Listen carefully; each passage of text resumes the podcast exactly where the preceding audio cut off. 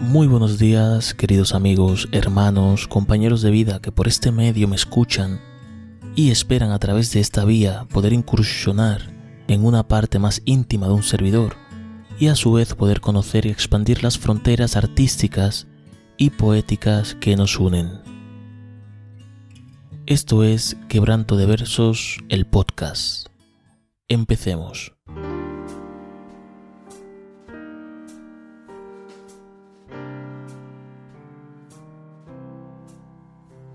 Dijo Charles se requiere de mucha desesperación, insatisfacción y desilusión para poder escribir unos pocos buenos poemas. No es para todo el mundo, ya sea para escribirlos o siquiera leerlos.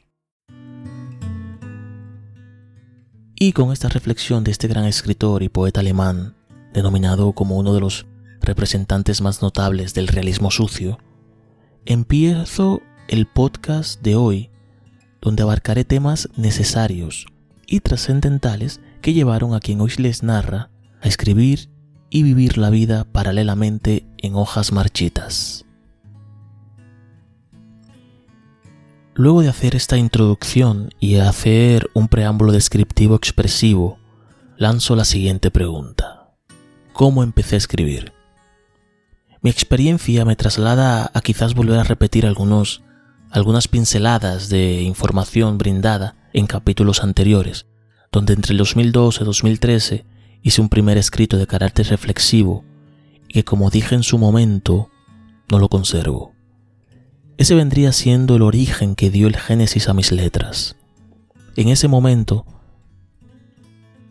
empezó quizás a darse el punto de ebullición entre mis ganas de escribir y lo que escribo aunque no fue hasta 2016 cuando se completa o empieza con carácter el proyecto, el cual no sabía que sería algún día un proyecto como tal. Entonces, en 2016 solidifico el deseo y ganas de expresar mis sentimientos en letras y tatuarlas en los árboles muertos y empezar a construir un legado, en el cual se reflejen mis pensamientos más profundos, emociones y sentimientos que me caractericen como persona. Y me traslado a esa fecha porque fue cuando empezó la detonación de sensaciones inevitablemente descriptibles. Es curioso, pero no encuentro las palabras ni sinónimos adecuados para referirme a ello. Pero en 2016 empiezo ya digamos como con otras reflexiones a la antehecha en la fecha mencionada. Tuve la oportunidad de poder mostrarle las reflexiones en capítulos anteriores y de paso recomiendo que si no has escuchado el segundo capítulo, lo escuches para que nos entendamos y sepas de lo que hablo. Entonces, paso a describir el impacto que tuvo el segundo escrito, lo cual me hace transportarme al momento donde lo empecé a escribir y fue uno de los tantos días que pasaron desapercibido en mi vida. Ese día pero recuerdo de manera exacta que había concluido mi jornada laboral en el hospital y estaba en el metro camino a casa. Y mientras el metro se movía, empecé a escuchar a un artista que para el que me conoce sabe que es uno de mis preferidos. Les hablo de Luis Ramiro, artista poeta madrileño, que es sencillamente magnífico, para no describirlo mucho más allá. Entonces, estaba escuchando una de sus canciones y mientras estaba sentado mirando al suelo del vagón, vino un chispazo y empecé a escribir esa idea. Pero empiezo a escribir y me siento nervioso, emocionado, taquicárdico y siento la energía que excede la velocidad por mis venas. Y estaba tan emocionado y eufórico, internamente hablando, claro, y simplemente fluí, escribí y lo acabé. Pero me sentía tan excesivamente energético que cuando llegué a casa, simplemente me descargué y fue como un alivio súbito, donde dormí toda la noche. Al despertarme al día siguiente, el primer pensamiento que cruzó por mi cabeza fue, escribir es lo mío, eso es lo que tengo que hacer, escribir, porque no busco promover mis letras, no busco ser una persona grande no busco ser conocido por muchos, ni ser uno de los mejores. Simplemente busco escribir. Como bien describo, el escrito fue reflexivo y me quería orientar en esa corriente. Pero sucede que en el 2016 también experimenté nuevas emociones, nuevos sentimientos y que como conclusión se tradujo a momentos de infortunios emocionales, pero que dieron vida a algunas poesías.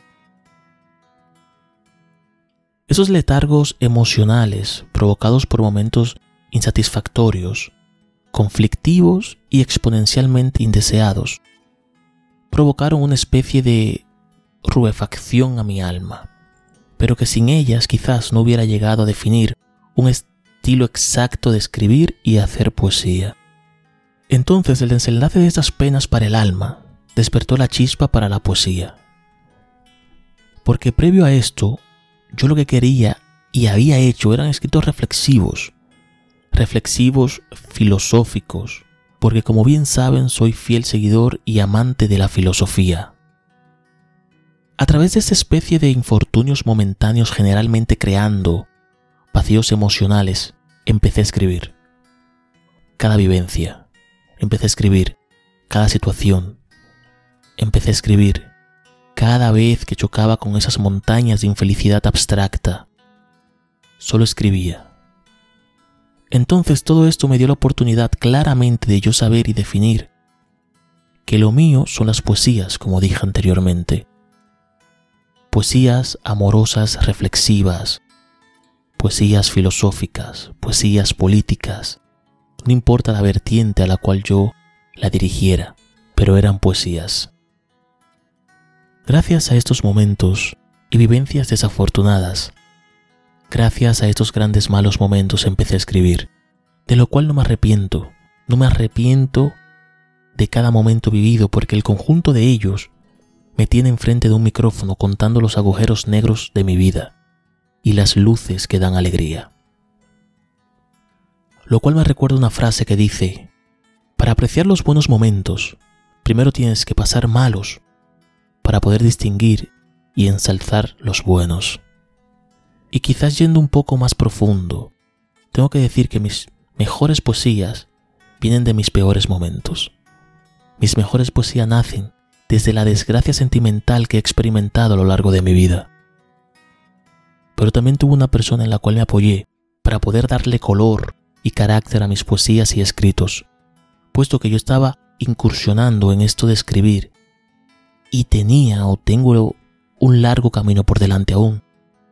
Pero en ese momento tuve la dicha de contar con la corrección, el apoyo y los buenos consejos de una persona que ha sido crucial para yo poder confiar en mi escritura y darle calor y amor a las mismas.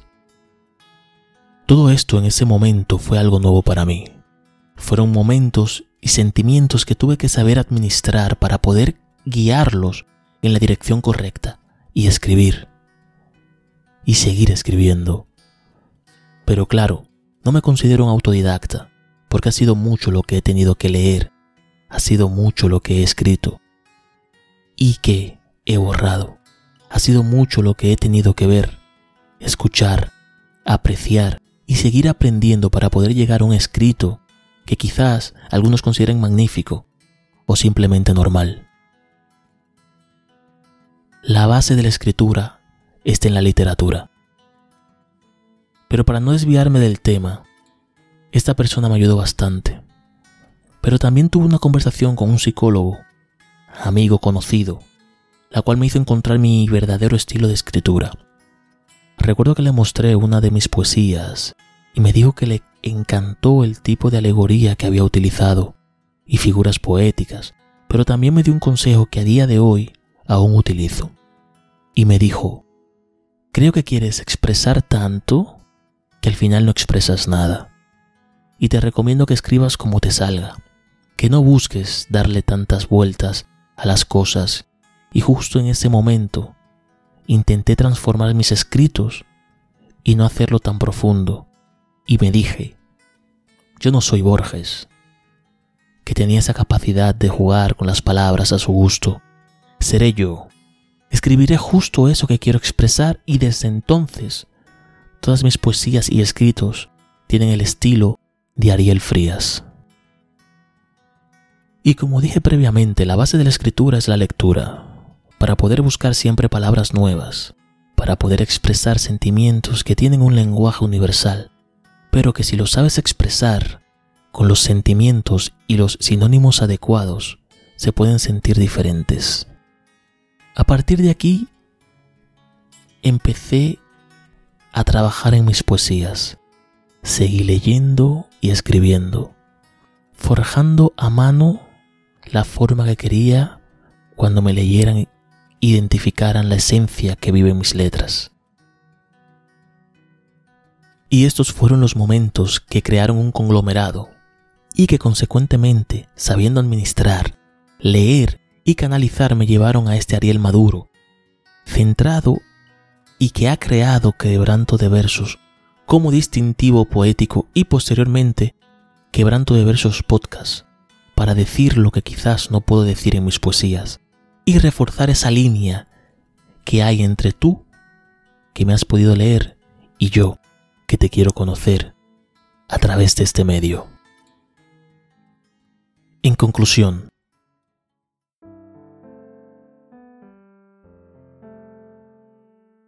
la escritura nace de momentos desafortunados para poder expresar un sentimiento que me estaba ahogando. La poesía nace en mí. Escribo porque necesitaba huir del momento que me encontraba Escribo para poder buscar nuevos sinónimos sentimentales. Escribo para buscar nuevas formas de expresiones.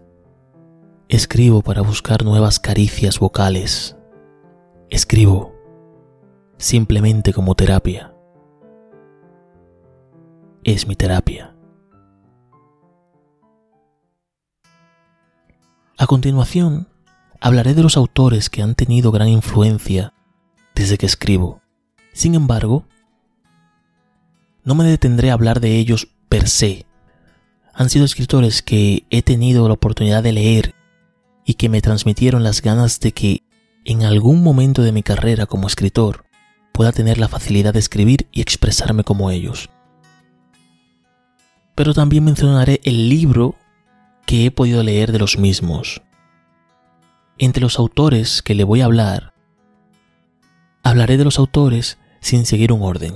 No significa que el primero sea el más importante, ni el último el menos importante. Entonces empiezo con Gabriel García Márquez. Como todos saben, un premio Nobel de Literatura en el 82. El libro que yo he leído, que tiene la oportunidad de leer de él, fue el de Memorias de mis putas tristes. Excelente, me encantó. El siguiente es Pablo Neruda, todos los conocemos, eh, fue considerado el más grande poeta del siglo XX, en cualquier idioma, según Gabriel García Márquez. Ganó el Premio Nobel de Literatura en el 71, y el libro que he podido leer de él fue el de 20 poemas de amor y una canción desesperada.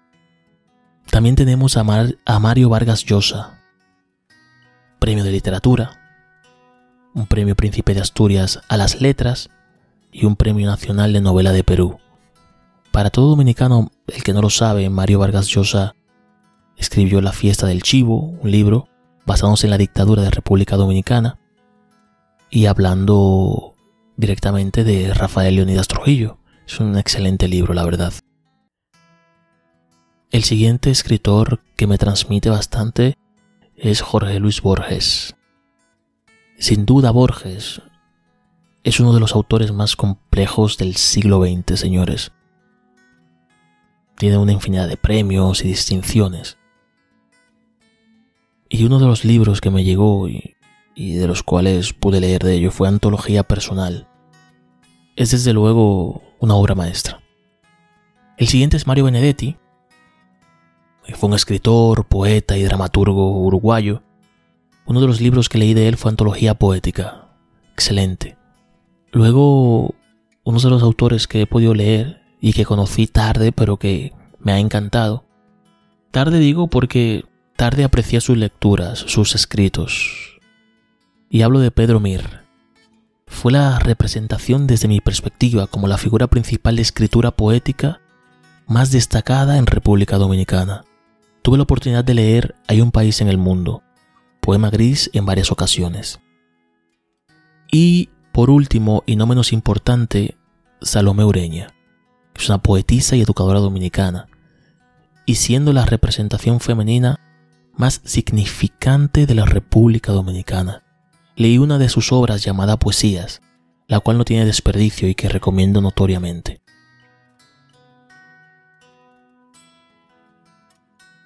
Entre la inmensidad de escritores que he podido leer, acariciar sus obras, tocar algunos escritos y reflexiones, estos son algunos de lo que considero principales desde mis gustos y vivencias con los mismos. Pero para no alargar mucho más el podcast, quiero decir que todos esos autores tienen un gran peso en la base de mi vida, la cual forja los cimientos de mi amor por la poesía. Y para ir finalizando este fascinante capítulo, el tercero desde que estoy inmerso en este mundo, quiero compartir con ustedes una de mis poesías. Quiero que en este día hayas conocido un poco más de mí. El siguiente escrito nace en el 2018 y quizá en él describo la identidad que encontré en el transcurso del tiempo. Carece de nombre, pero que quizás podamos encontrar después de este capítulo. Y dice así.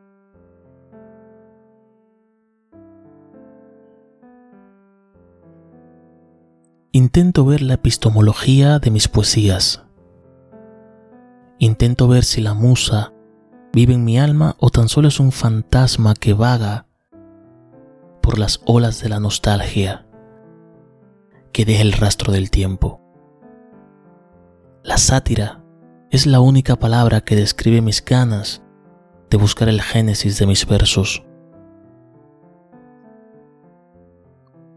Quizás mi musa predilecta es la más pecaminosa de todas las prosas que he besado.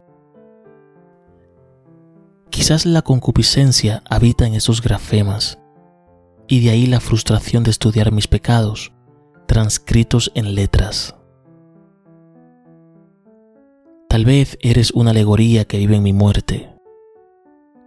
Tal vez eres una figura retórica intenta persuadir la periferia de mi sistema nervioso. Las preguntas existenciales, las dudas en mis frases, pueden que me trasladen a la parte capciosa de todos mis males. Trajinar mi verbo al principio del éxodo es la inmanencia progresista que narra la esclavitud de mis letras. En un texto vomitado desde el pericarium del ser inanimado e infravalorado por su propio yo.